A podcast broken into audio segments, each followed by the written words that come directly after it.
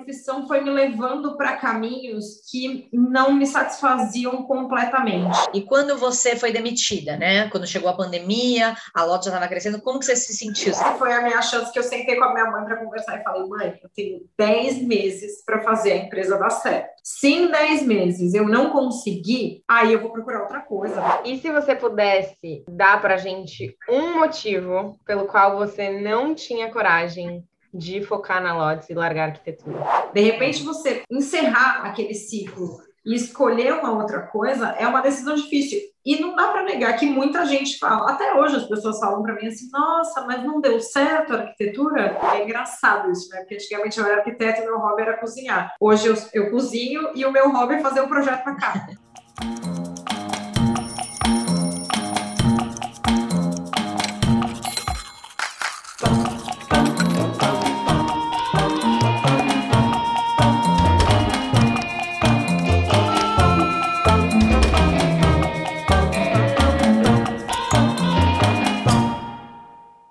Oi, pessoal! Quem está aqui com a gente hoje no Quem Me Dera é a Mariana Vilela. Ela sempre amou ser arquiteta, mas a confeitaria ganhou seu coração desde que ela fez uma trufa de maracujá despretensiosamente quando ainda estava na faculdade. Depois de algumas idas e vindas, hoje ela se tornou dona da Lotes, uma chocolateria artesanal.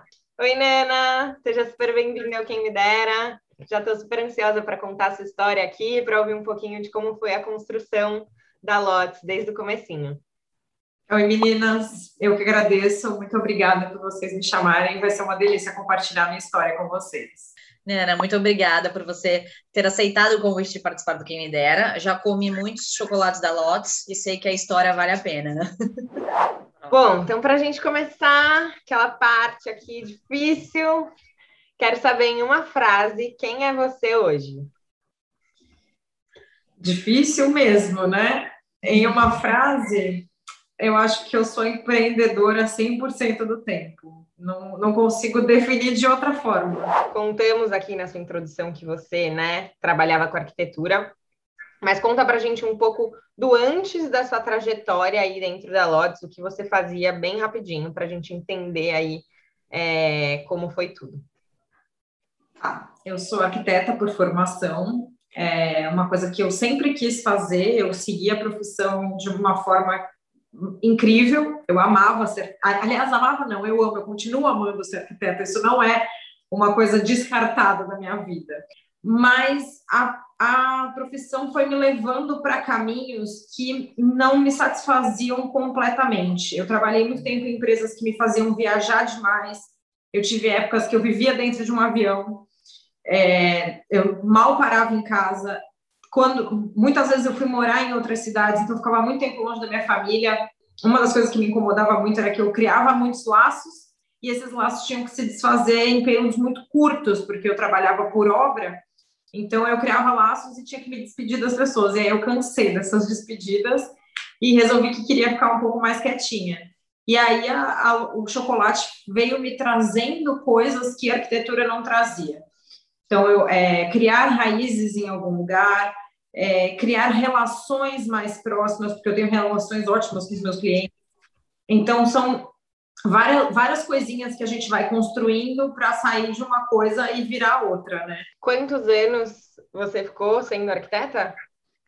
Eu me formei em 2010 e fui até 2020, fiquei 10 anos. E bom, a Lotes a gente contou também aqui que é uma chocolateria artesanal, mas conta um pouco mais como funciona aí. É uma loja, você vende online, o que, que ela é? É.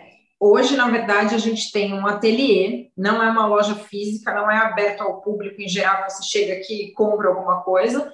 Você pode agendar os seus pedidos e vir aqui buscar com a gente, conhecer a nossa fabriquinha, a gente brinca que é a fabriquinha, o ateliê. E a gente vende muito, muito pelo Instagram, Facebook, a gente está também, Google Meu Negócio, tem várias plataformas na internet onde você pode encontrar lotes. E é só chocolate, assim, 100%. Só chocolate, só chocolate. Muitas vezes me perguntam, ah, você não faz bolo, ah, você não faz uma tortinha, você não faz sobremesa? Não, é só chocolate. Bom, Nana, a Isa aí já deu um spoiler aí no começo, que tudo mudou quando você fez uma trufa aí de maracujá. Então conta pra gente, já que você ama, né, ainda arquitetura, ser arquiteta, o porquê você realmente foi para o caminho aí da confeitaria. Na verdade, foram várias coisas que aconteceram, dentre elas o que eu chamo de um presente de Deus, que foi uma demissão. É, tudo começou realmente. Eu sempre gostei muito de cozinhar, aprendi a cozinhar com a minha avó, fazia muito bolo, fazia muita coisa. E eu sempre gostei muito de presentear as pessoas com uhum. comida. Eu acho que isso aquece o estômago, aquece o coração. E aí, um dia, eu gostava muito de uma trufa de maracujá que eu comia e queria muito aprender a fazer aquilo. Um dia eu vi na televisão uma receita no programa da Palmeirinha, da tal da trufa de maracujá, e falei, bom, eu vou tentar. Tentei, era uma receita imensa, tentei, deu certo, gostei, adorei, comi, todo mundo na minha casa comeu e sobrou muita trufa. Caramba, o que, eu vou fazer com isso? Aí eu levei para a faculdade uma primeira vez, todo mundo amou, e aí me pediam sempre. Mas era uma receita cara, porque o chocolate é uma matéria-prima cara. E aí eu comecei a vender, todo mundo dizia, não, pode trazer para vender, pode trazer para vender. Eu comecei a levar para vender, e foi assim que começou. Durante todos os anos como arquiteta, eu continuei fazendo chocolate, muitas vezes só para dar de presente, muitas vezes de fato para vender. Geralmente nas Páscoas, os períodos de abril eram anos que eu vendia chocolate, as pessoas me procuravam muito para fazer o famoso ovo de trufa de maracujá. Então as pessoas me procuravam muito, então eu nunca deixei, eu sempre fazia, mas era uma coisa completamente é, um apêndice à minha profissão, sabe? Não era, não era nada de fato dedicado. Em 2016 eu acabei um projeto, eu fiz o projeto do Museu da Manhã no Rio de Janeiro. Quando acabou a obra, enfim, a gente entregou tudo, meu contrato acabou, eu voltei para Santos e a princípio eu achei que estava tudo bem, que eu ia continuar sendo arquiteta. Só que eu demorei para arrumar um emprego, e aí foi quando eu criei a Lotus. A Lotus existe desde deze... novembro ou dezembro de 2016. Mas ainda assim, ela era uma coisa que eu não botava muita fé, eu fazia um pouquinho aqui, um pouquinho ali. Foi quando eu conheci o chocolate belga, que é a nossa matéria-prima principal hoje, a gente só trabalha com chocolate belga. E aí eu comecei a fazer algumas coisas com ele, mas ainda assim, muito devagar.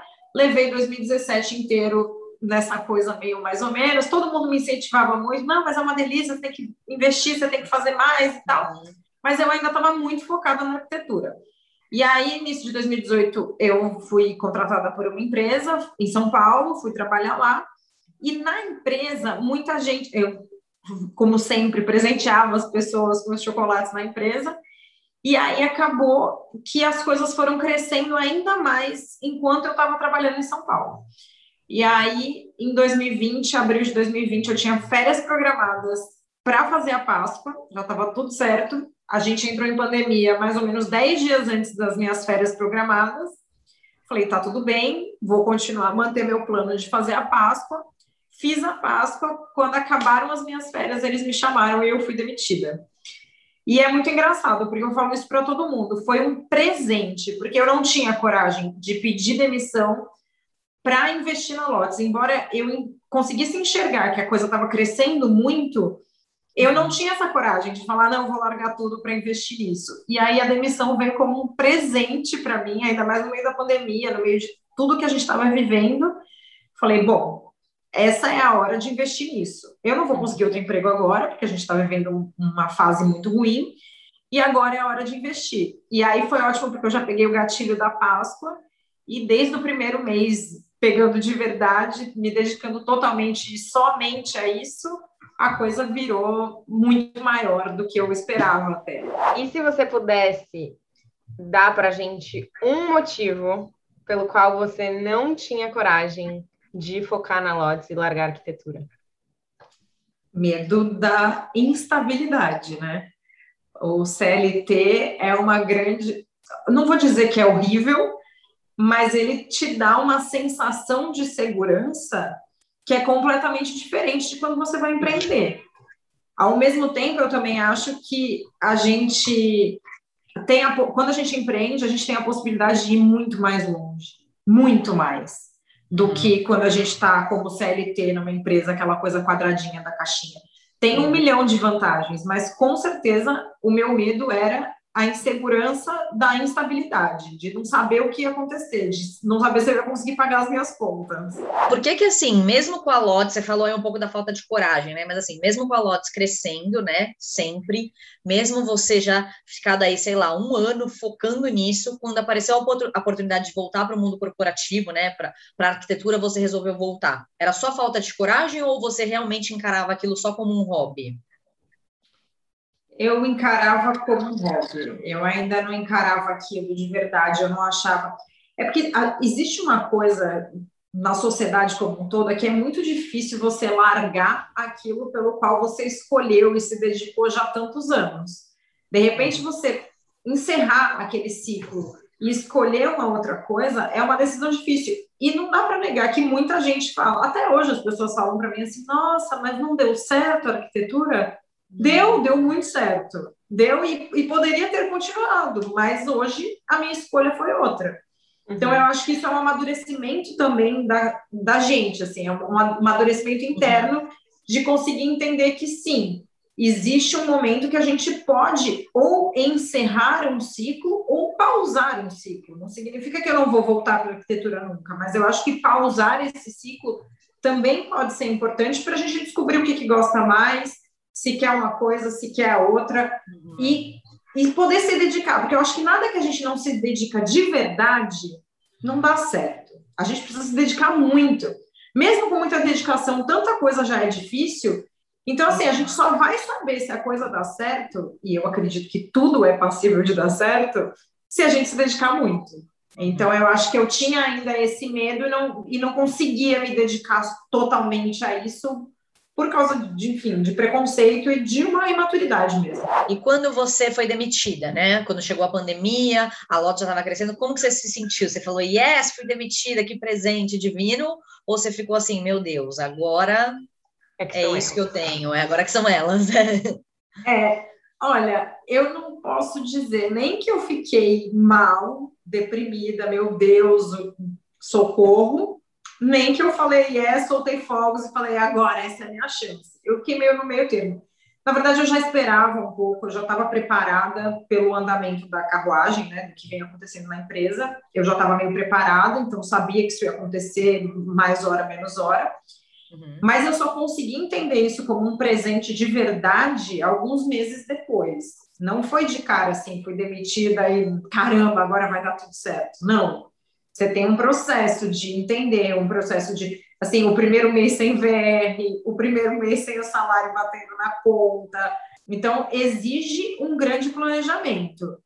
Mas é, eu acho que o tempo vai ajudando. A gente não é, não é assim, tipo, caramba, que presente. Não, não foi. Mas eu acho que a ideia também já vinha amadurecendo, como eu vim, eu não, eu não terminei um ciclo para começar outro. Eu meio que entrelacei esses dois ciclos durante algum tempo, e aí quando um deles acabou, eu consegui seguir mais fácil com o outro. E você acha que você nunca mais vai ser arquiteta? Ou nesse período aí que a Lotte está rodando super bem, você chegou a ter uma saudade, alguma coisa nesse sentido? Não, eu tenho saudade, sim. Eu tenho. Eu não, eu não acho que eu nunca mais vou ser arquiteta mas eu acho que hoje é uma oportunidade que eu tive de criar uma outra coisa que eu amo tanto quanto ser arquiteta. Então, assim, aqui, por exemplo, agora que a gente mudou para casa nova, que eu tenho uma fabriquinha, o meu hobby é engraçado isso, né? Porque antigamente eu era arquiteta e meu hobby era cozinhar. Hoje eu, eu cozinho e o meu hobby é fazer um projeto para cá. Então, eu sento no computador e vou fazer projeto como hobby. E isso é muito louco, porque eu acho que toda vez que a gente trata qualquer profissão com mais leveza, justamente como hobby, é mais fácil, né? As coisas fluem de uma forma mais fácil. E como que foi esse período aí de alguns anos, né? Você com a Lotes e sendo arquiteta? Foi é, é difícil ou você realmente encarava como hobby ou não? Era um super estresse? Conta pra gente. Tinha períodos de muito estresse, mas no geral eu encarava como hobby é porque envolve, sempre envolveu muitas coisas. E, como eu fui tudo muito aos pouquinhos, é, foi mais como hobby. Por exemplo, eu comecei as minhas embalagens. No começo, eu cortava as caixas, eu desenhei uma caixa, e eu cortava lá o papel triplex e montava e dobrava e eu carimbava embalagem por embalagem. Ela tinha um monte de desenho, que até a embalagem que a gente usa até hoje, só que hoje ela é impressa, feita na gráfica. Na época eu carimbava. Então, as coisas eram muito aos pouquinhos, justamente porque eu tinha uma demanda muito menor, então eu conseguia fazer isso. Tinha épocas muito complicadas? Tinha. O primeiro ano, o meu primeiro ano nessa empresa de São Paulo, que foi em 2018, eu tinha muita encomenda na Páscoa. Como eu morava em Santos, trabalhava em São Paulo, eu pegava o fretado 5 e meia da manhã, eu chegava em casa às 8 e meia, 9 horas da noite. E eu fazia ovo de Páscoa até 3, 4 da manhã para sair de casa às 5 e meia. Caraca. Mas como sempre soube que é, é, como é até hoje, a gente tem alguns períodos muito muito mais movimentados, né? Páscoa, sem dúvida nenhuma, é um deles, o Natal é muito bom. Enfim, tem algum Dia dos Namorados, que foi agora que foi muito bom. A gente tem alguns períodos que são muito específicos. Então, isso nunca me estressou, porque eu encaro como uma força-tarefa. É aquele uhum. momento, eu sei que tem começo, meio e fim. Uhum. Depois as coisas vão voltar ao normal e eu vou conseguir encaixar a minha rotina de novo. Então, sempre encarei numa boa. E me conta, você foi demitida e falou, beleza, agora eu vou focar na Lotus, vou, vou tentar aqui esse sonho. Como que foi o dia 1? Um? O que, que você fez? Conta pra gente. Olha, é aquela coisa assim, não tem fórmula, né? É, a gente vai testando um milhão de coisas até enfim, não vou nem te dizer até chegar num resultado maravilhoso, porque eu acho que você nunca tem um resultado que você acha que é o final. A gente sempre vai evoluindo. Sim. Eu, assim que, que fui demitida, peguei tudo que eu podia de algo, tentei não mexer em nada do que eu tinha, do dinheiro que eu tinha recebido da demissão, tentei pegar alguma coisa, tipo o meu último salário, investi em algumas coisas que eu gostaria de ter, que não são primordiais, mas que eu gostaria de ter, como umas formas melhores, espátulas, uhum. enfim, é, materiais de trabalho mesmo. E aí eu comecei a me jogar, a pedir ajuda para os amigos, eu mandava muita caixa de chocolate para muita gente de presente, e escrevia um cartão, explicava do que, que se tratava. Também tem uma outra coisa, a gente vai estudar o mercado, né? São, é uma área completamente nova. Então, a gente precisa estudar cada uma das dos pontos que envolvem o novo negócio para saber como a gente vai crescer. Você sai de uma carreira completamente consolidada, onde você tem um cargo legal, um salário legal, uma equipe legal, você tem toda uma equipe e passa a trabalhar sozinha, isso também é uma coisa complicada. Mas foi isso, eu comecei a, a fazer e a, e a tentar divulgar, divulgar, divulgar, divulgar, para ir criando a minha cartela de cliente. E aí, pensando, se você olha para trás, aí olha e fala, cara, cometi esse erro, esse erro, faria isso diferente. O que, que você tem para contar para gente? Olha, muitas coisas. Eu acho que eu acho que o primeiro erro, que talvez seja o erro de muita gente nesse começo, é o não separar o dinheiro da empresa do meu dinheiro pessoal como era uma coisa extra, era, sei lá, o dinheiro da viagem, era o dinheiro da uhum. era o dinheiro do luxo. Uhum. Eu não, como eu não enxergava isso ainda como um negócio de fato, é, para mim era só o, o, meu hobby que dava algum dinheiro, eu não, não fazia essa separação. E aí, de repente, você olha para tudo e fala: Meu Deus, o que, que é meu, o que, que é da empresa, o que, que eu posso usar na empresa. Aí você tem a sensação de que você está é, todo um dinheiro que você guardou, você está colocando, mas na verdade aquele dinheiro não era para ser seu, ele era para ser da empresa. Então, eu acho que isso é um, é um erro grave que as pessoas precisam ter esse cuidado desde o início, o mais rápido que puder. Separar, uhum. separar os dinheiros e entender, porque só assim a gente consegue investir aos pouquinhos, porque às vezes é um hobby que você sabe que pode virar, pode ser que ele não vire nada, mas se ele uhum. te dá qualquer é, retorno financeiro, tenta separar isso, porque aí se ele é um hobby, você vai conseguir investir em curso, você vai conseguir investir em equipamento, você vai conseguir investir em qualquer coisa. Então, eu uhum. acho que esse é um dos principais erros que eu cometi. No come... Não vou nem falar que foi só no começo, não. Eu demorei bastante para aí. Nana, assim, você foi demitida, e aí eu entendi que ia ter um momento aí turbulento para encontrar emprego, porque a gente estava em pandemia. Mas assim, além da demissão, o que que fez a sua cabeça ter o clique de falar, não, agora esse hobby pode virar uma profissão? Na verdade, acho que como eu já falei em outras respostas, eu acho que é todo um processo, né? Uma das coisas que aconteceu que foi um pouco antes de eu ser demitida, que eu acho que mexeu muito comigo, foi uma viagem que eu fiz uns seis meses, seis, oito meses antes de ser demitida, que eu fui para Califórnia. Eu tenho uma grande amiga que mora lá e ela lá tem um negócio de brigadeiro. E aí nessa viagem a gente fez uma viagem só nós duas é, por vários lugares da Califórnia e acabou experimentando muito chocolate, vendo muita coisa diferente. E foi uma viagem quase que uma imersão e uma, uma coach, sei lá. A gente conversou muito, a gente conversava muito sobre isso, sobre estratégia, sobre embalagem, sobre é, mídias sociais, enfim, tudo que envolvia, tudo que a gente podia se ajudar. Então, foi uma viagem de muita troca e de um consumo muito grande daquilo que eu esperava. Tanto que quando eu voltei dessa viagem, que foi no final de 2019, eu já voltei partindo para as embalagens impressas, é, investindo mais, já tentando dar uma organizada melhor e profissionalizando mais a coisa. E aí, esses, esses primeiros três, quatro meses de 2020, eu, o Natal, na verdade, de 2019 já foi muito bom. E aí, nos primeiros meses de 2020, eu já vinha com essa coisa muito fervendo na cabeça porque eu estava vendo a coisa crescendo e eu investindo mais e, e muita coisa mudando. Então, quando eu fui demitida, realmente foi o clique do assim: essa é a sua chance. Eu brinco que, na época, a empresa que eu trabalhava é, parcelou a minha rescisão em 10 vezes, né? Pandemia, enfim. Eles parcelaram essa rescisão em 10 vezes e foi a minha chance que eu sentei com a minha mãe para conversar e falei: mãe, eu tenho 10 meses para fazer a empresa dar certo. Se em 10 meses eu não conseguir, aí eu vou procurar outra coisa, vou correr atrás de outra coisa, enfim, vou ver o que eu vou fazer. Mas eu vou aproveitar que a gente está numa pandemia, que eu acho que também foi um clique muito legal, de entender quais eram as necessidades dentro de uma pandemia. As pessoas, principalmente, muito, todo mundo muito depressivo, tal, chocolate remete qualquer coisa, né? E aí a gente tem a possibilidade de entrega, de, de curar alguma coisa, foi um, um, start mesmo para falar: é isso, essa é a melhor hora que eu tenho para investir nisso. E agora, pensando um pouco sobre o que as pessoas achavam de você sair da arquitetura e abrir um negócio de chocolate, você tinha medo do julgamento delas?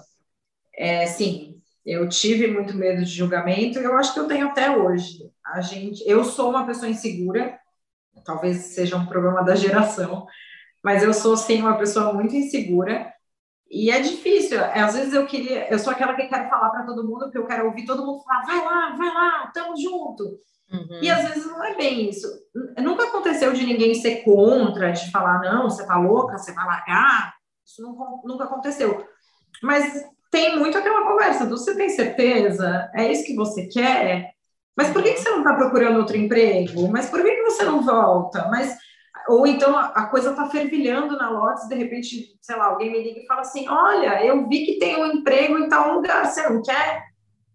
Não, não. Então, existe sim a insegurança. É, eu acho que o apoio de todas as pessoas que a gente tem, nessas horas a gente precisa muito da, do apoio, não só de família, mas como dos amigos ou de todo mundo que estiver por perto. Muita gente vai te decepcionar muita gente você acha que vai te dar um super apoio, tipo, aquela amiga que conhece todo mundo, que é super influenciadora, não necessariamente digital, mas assim, influencia todos os amigos. Uhum. Você acha que fala, essa é aquela que vai me ajudar e que vai comprar chocolate, que vai dar para todo mundo. De repente não é. Uhum. Muitas vezes não é. Mas ao mesmo tempo a gente recebe, eu pelo menos recebi ajuda e apoio de tanta gente que eu não esperava tem tanta gente que veste a camisa e fala, tô com você, que é muito legal. Então também é, é uma coisa que você vai descobrindo no caminho. Uhum. E tá tudo bem também. Não é porque aquela amiga não te ajudou tanto que ela não gosta de você, não é nada disso. Mas é porque as pessoas têm tempos diferentes, as pessoas tão, têm anseios diferentes. Tá tudo bem. Eu acho que tá sempre tudo bem, desde que a gente tenha muita certeza do que a gente está fazendo. Mesmo que uhum. essa certeza esteja meio aquela coisa assim, mas só vai, fecha o olho e vai. E depois que você é, fez a trufa é, copiando a Palmirinha. você aí começou a se especializar, você fez curso, como que foi? Na verdade, é, até o ano passado eu nunca tinha feito curso nenhum. Eu aprendi muito, muito, muito na tentativa e erro. Joguei muito chocolate no lixo. Joguei muita coisa no lixo. O pessoal na minha casa comeu muita coisa que não estava maravilhosa. Eu comi muita coisa que não estava maravilhosa. Mas é isso, como era um hobby, eu acho muito legal bater muito nessa, nessa tecla, que é o hobby que vira uma coisa. Às vezes a gente nem sabe que isso vai virar. É só um hobby mesmo. Às vezes eu vejo muita gente falando, ah, mas eu não sei, eu quero fazer uma, uma transição de carreira, eu não estou feliz, mas eu não sei o que eu quero. E às vezes aquilo está num hobby que você nunca imaginou que ia virar uma carreira. Uhum. Porque é isso, como era muito hobby, muito um hobby mesmo, eu acabava estudando muito sobre o assunto sem perceber, não era uma obrigação. Então eu lia muito, eu li muito livro, eu fui atrás de muito livro de técnica, não só de chocolateria, mas de técnicas de confeitaria principalmente, mas técnicas de cozinha em geral. Fui estudar os utensílios, fui estudar os ingredientes, o que, cada ingrediente faz dentro de uma receita, qual é o papel. Então, é, muita coisa aconteceu meio que organicamente, sabe? Veio vindo, eu fui estudando, e aí fui me interessando pelos bombons pintados. Caramba, como é. Bombom pintado é engraçado até. É uma das coisas que eu mais gosto de fazer hoje e que eu não encontrava curso. Eu não fiz curso porque eu não encontrava. Na época que eu comecei a estudar isso, eu não, não achava, não tinha ninguém que dava curso disso. Então, eu acho que é pesquisa, pesquisa, pesquisa, é pesquisar muito, é errar muito. Esse, aliás, eu acho que é um dos segredos. Eu não sei se vocês vão perguntar isso depois, mas eu acho que um dos grandes segredos do sucesso é errar muito. E, Nena, durante essa jornada toda aí de arquiteta, se tornando confeiteira, você teve alguma inspiração? Nossa, gente, acho que várias várias. É, as duas coisas acabam é, caindo muito no âmbito da criatividade, né? Tanto para ser arquiteta quanto para ser chocolatier, você precisa usar da sua, da sua criatividade. Eu sou uma pessoa de cabeça que fervilha 24 horas por dia. Sou sonâmbula, então, assim, até dormindo eu estou fazendo as coisas. Tá pensando. É, eu deito na cama e a cabeça vai, vai longe. Mas eu acho que assim, os próprios arquitetos, a gente acaba, a gente como arquiteto acaba gostando muito de arte. Então eu gosto muito de arte de rua, é, de grafite, de coisa muito colorida. Eu acho que tudo isso ah, eu tento trazer para lotes e aplicar, é, assim, obviamente guardadas as devidas proporções, mas tentar aplicar é, ter formas diferentes, a gente conseguir brincar com muitos formatos, que é o que a gente faz na arquitetura, brincar muito com as cores, enfim, com tudo que eu puder. Eu acho que as grandes inspirações são os artistas mesmo. Eu acho que é o dia, o nosso dia a dia, tudo que a gente vê, tudo, tudo é possível de inspirar, né? É, um livro, uma rede social, uma viagem. Viagem, eu acho que é uma das coisas mais ricas que a gente pode fazer sempre se puder viajar sempre, porque eu acho que abre a cabeça, sabe? Faz a gente respirar coisas diferentes, experimentar coisas diferentes, e isso abre demais a cabeça. E você já deu muitas boas dicas aqui, né, Nana, para quem quer é, virar chocolatier. Mas eu queria saber se você tem mais algumas para dividir aí para quem está começando nessa jornada. Tá. Eu acho que a primeira coisa é seja muito curioso. Seja muito curioso com sabores, seja muito curioso com técnicas, seja muito curioso com tudo que você puder. É, a gente, quando começa nessa carreira de empreendedorismo, a gente acaba tendo que fazer um milhão de coisas que a gente nem imaginava, que, que envolvem outras coisas além do que, no meu caso, ser chocolatier. Tem toda a parte empresarial, de cuidado de conta, enfim, uma parte burocrática chata. Então, a gente precisa ser muito curioso para poder dar conta de tudo que a gente precisa fazer. Então, por exemplo, para ser chocolatier, a gente, eu gosto muito de brincar com sabores diferentes, com texturas diferentes. Então, coma muito, tudo que você puder, experimente tudo que é diferente na sua vida. Eu acho que isso faz uma grande diferença para qualquer pessoa que quer, que quer trabalhar com sabores, seja eles quais forem. É, mas eu acho que esse, essa é uma grande dica, assim, seja curioso, experimente tudo que você puder. E teste tudo, vai, vai testando. Pode, como eu já falei, pode dar errado, mas não tem problema, nunca dá certo na primeira, ou às vezes até dá, mas é difícil. Então, vai testando, vai comendo, vai comendo tudo que puder. Ah, gente, tem um livro que eu acho que foi muito legal para mim. Ele não, é, não tem nada a ver com chocolate, não tem nada a ver com nada disso, mas principalmente sobre as parcerias que eu falei um pouco antes, que chama Como Fazer Amigos e Influenciar Pessoas. É um best-seller, é um desses livros que todo mundo lê. E eu acho que ele dá uma virada no mindset, né? enfim, na forma de pensar, na forma de fechar parceria, de como é que você apresenta a sua marca para outras pessoas, eu acho que é um livro que vale muito a pena. E você aí olhando para trás nesses 10 anos aí de arquitetura, esse começo todo da Lotus e tudo mais, você teria feito algo diferente? Acho que não.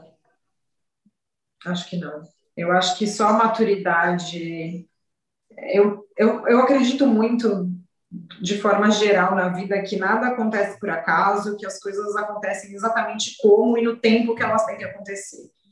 E se eu tivesse tomado essa se eu tivesse feito gastronomia, por exemplo, talvez eu hoje estaria fazendo arquitetura. Então, eu acho que é, uma, é um processo mesmo. A gente tem.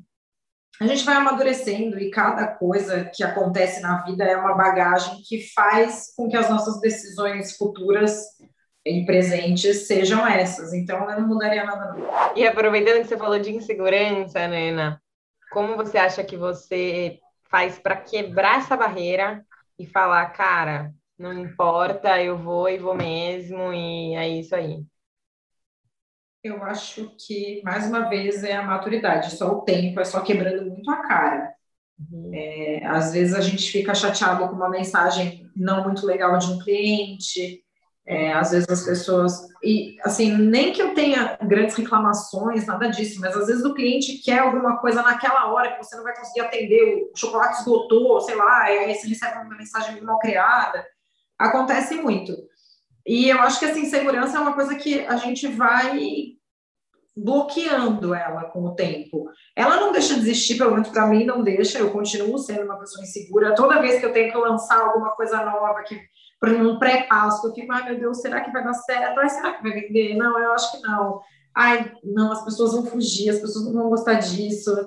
A gente tem isso, mas eu acho também que nessas horas o apoio dos amigos, você testar, você mandar para amigo, você faz uma receita nova, manda para esse amigo para saber o que, que ele acha, para saber o que se ele gosta, manda para outro, manda para outro, aceita as críticas de coração aberto. Eu acho que isso também é muito importante, a gente aceitar todas as críticas de coração aberto é claro que ninguém precisa criticar sendo é, babaca. É, mas, errado.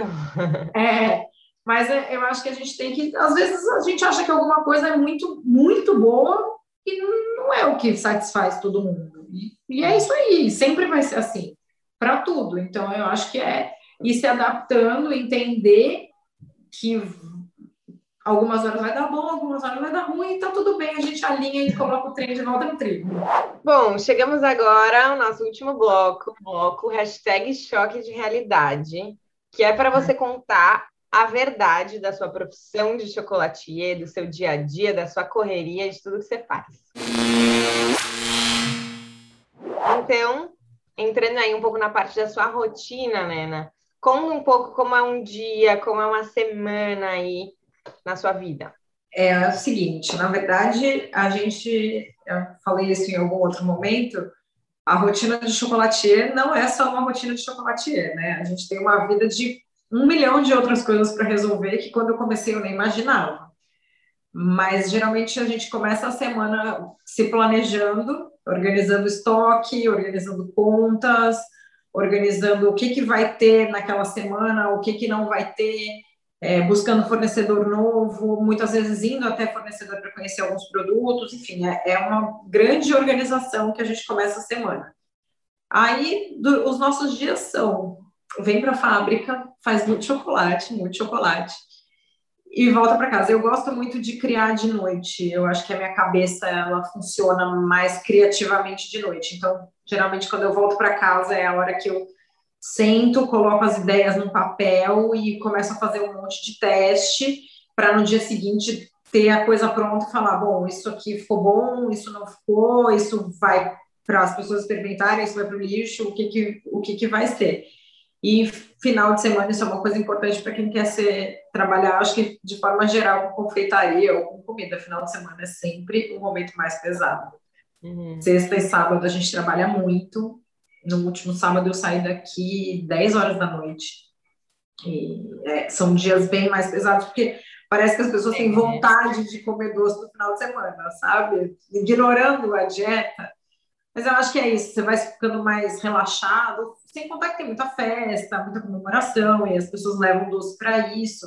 Então, o nosso final da semana é sempre mais puxado. É uma coisa muito importante, porque isso tem que se encaixar na sua vida. Pensando aí no seu negócio como um todo, você trabalha sozinha ou você tem alguém para te ajudar, uma equipe? Como que você faz aí o corre todo?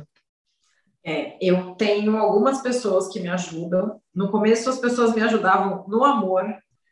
Tipo, a minha mãe, minha mãe montou muita caixa, fez muito laço. É, meu namorado também, totalmente no amor, que vai comprar muita coisa, sai correndo, vai entregar, monta caixa também. Mas hoje a gente tem, já tem uma estrutura com, com o crescimento da empresa, chegou um momento que tinha algumas coisas que eu percebi que ou eu delegava ou a empresa não ia sair do lugar. Uma delas é o atendimento, que eu tenho uma pessoa que faz comigo, a Bruna, ela faz não só o atendimento, como toda a organização financeira da empresa. Tudo que, tudo que entra, tudo que sai, tudo que é, precisa virar uma planilha, é com ela. Eu, graças a Deus, me livrei dessa graças parte. Graças a Deus, graças, graças a Deus. exatamente. Então, eu tenho ela que me ajuda nisso. Na cozinha, né, na produção, eu tenho a Gi, que é uma menina é muito legal. Ela tem 19 anos, ela queria fazer gastronomia, já veio a pandemia, ela ainda não pôde entrar na faculdade, então ela faz um estágio aqui comigo. Eu tenho um motoboy fixo, que faz todas as entregas, que é uma coisa que eu acho importante. A gente tem um pouco de dificuldade com entrega, porque como é um produto muito sensível, a gente precisa de alguém que seja muito cuidadoso e que garanta que a entrega chegue ok. Às vezes dá, dá umas confusões assim, uma portaria que vira uma caixa, enfim. Uhum. Mas a gente tem um motoboy bem bacana que entrega direitinho. E aí, nos momentos de desespero, a gente tem, continua tendo a galera que ajuda no amor mesmo. E da sua rotina inteira, Nena, qual a parte que você mais gosta e qual a parte que você menos gosta?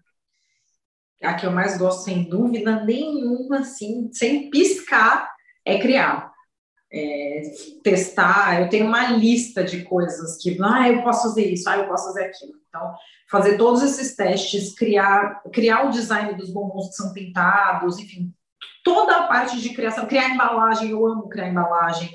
É toda uma parte que eu acho muito legal. Eu acho uma delícia criar. E a parte que eu menos gosto eu acho que é a parte burocrática mesmo, é o, é o quebrar a cabeça para esticar dinheiro, para entender aonde que precisa economizar, onde você pode soltar, quais são as necessidades reais, coisas que você não pode abrir mão. Essa parte toda me deixa um pouco, não quero, mas uhum. enfim, faz parte. E pensando aí que a Lotus realmente, né, você deu foco total aí nela durante a pandemia, quando a gente pensa em inovação, da onde você acha que você tira a maior parte assim das suas ideias? Se a pessoa tem vontade, enfim, de inovar no seu negócio, por onde ela poderia começar? Então, eu acho que tem duas coisas que são muito importantes para a gente conseguir criar, inovar e tentar trazer coisas novas.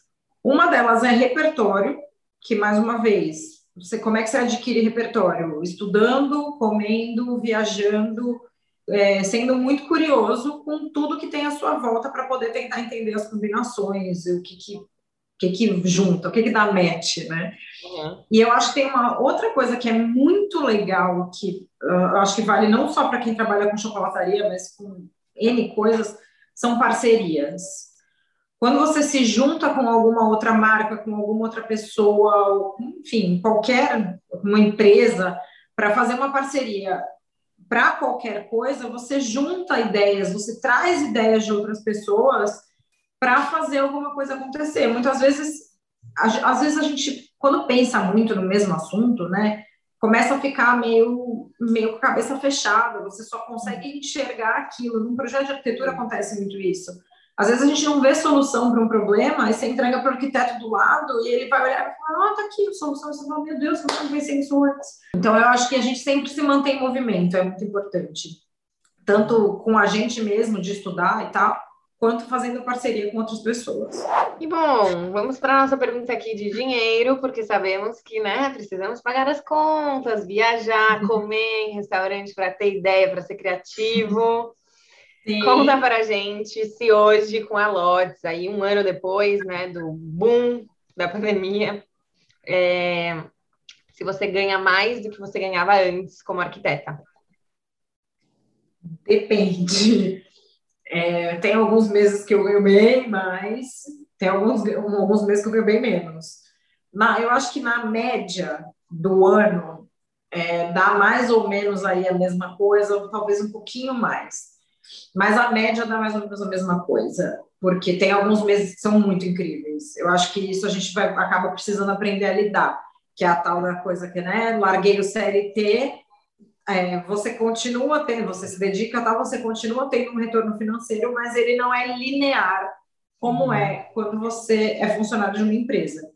Então, aprendendo a lidar, tá tudo bem.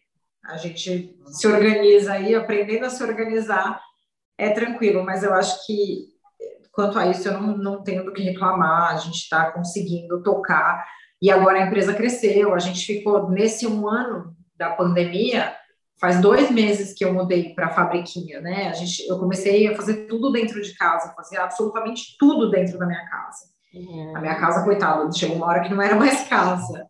Sim. E aí a gente conseguiu dar esse passo, de ter um espaço e, e ainda assim continuar encaixando as contas e sendo satisfatório. E conta pra gente se você tem alguma dica aí motivacional de ouro para dar para aquelas pessoas que estão inseguras, aflitas, com medo de dar um passo para uma mudança, sem coragem de sair do lugar. Vamos lá.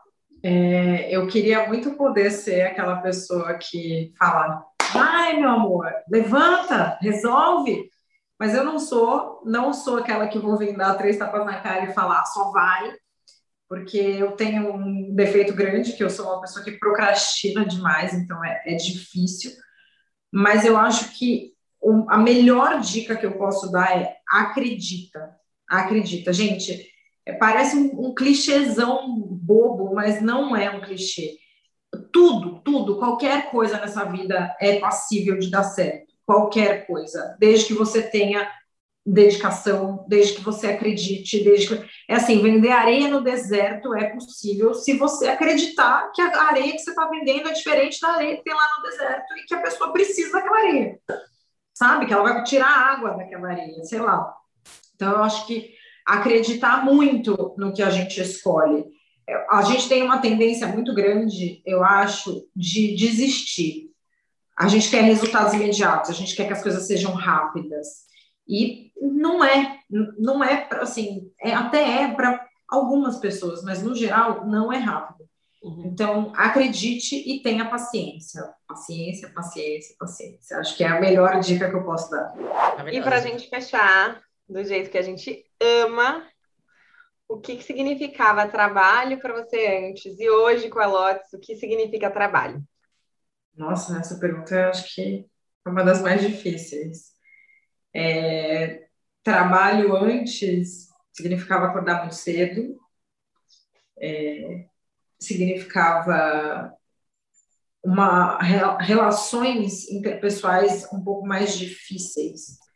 Eu acho que na arquitetura a gente tem o resultado é muito longe do, de quando alguém te contrata, seja lá para o que for, para uma obra, para um projeto, etc., até o resultado disso, a gente tem uma distância muito grande.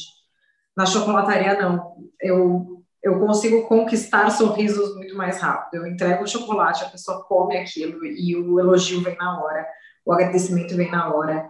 E isso, para mim, faz toda a diferença. É, ter esse, esse resultado, essa, esse feedback imediato, poder trazer essa felicidade, porque eu acredito muito que chocolate é felicidade.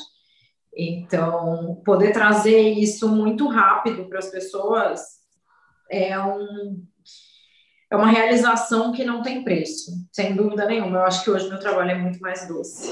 Bom, o que ficou hoje de reflexão na entrevista com a Mariana é algo que parece clichê, mas é real, porque a gente jura que você pode sim transformar seu hobby na sua profissão. E lembre-se que acreditar faz total diferença quando você quer que algo dê certo. E como tudo na vida, paciência e dedicação são sempre essenciais. Nena, muito obrigada pela sua participação, por ter contado um pouco aqui da sua trajetória, arquitetura, chocolatier.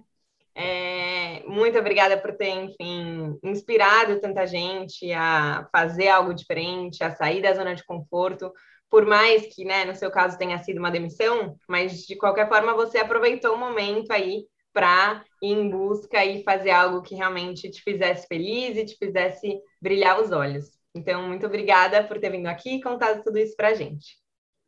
Com certeza, meninas. É, eu acho que é isso. Aquece o coração e faz os olhos brilharem todos os dias. E isso é muito importante. Agradeço vocês por terem me recebido e eu vou terminar comendo chocolate. Mas, Nana, eu também queria te agradecer muito, aproveitar que você está nesse momento aí mais doce da sua vida, né, também. É, você inspirou a gente, igual a Isa falou, e relembrou a gente que também não precisa estar super infeliz, precisa estar super revoltada para sair do trabalho. Às vezes você tem um hobby que você vai levando, vai se dedicando, e uma hora ele vira a sua profissão, né? Enfim. Sim, sim. É, foi muito legal. Então, muito obrigada. E para você que também amou o vídeo da Mariana, segue o Lotus Chocolates lá no Instagram, segue o Quem Me Dera também lá no Instagram e se inscreve aqui no canal do YouTube, porque toda quinta-feira às oito da noite tem uma história tão inspiradora quanto essa para vocês. Música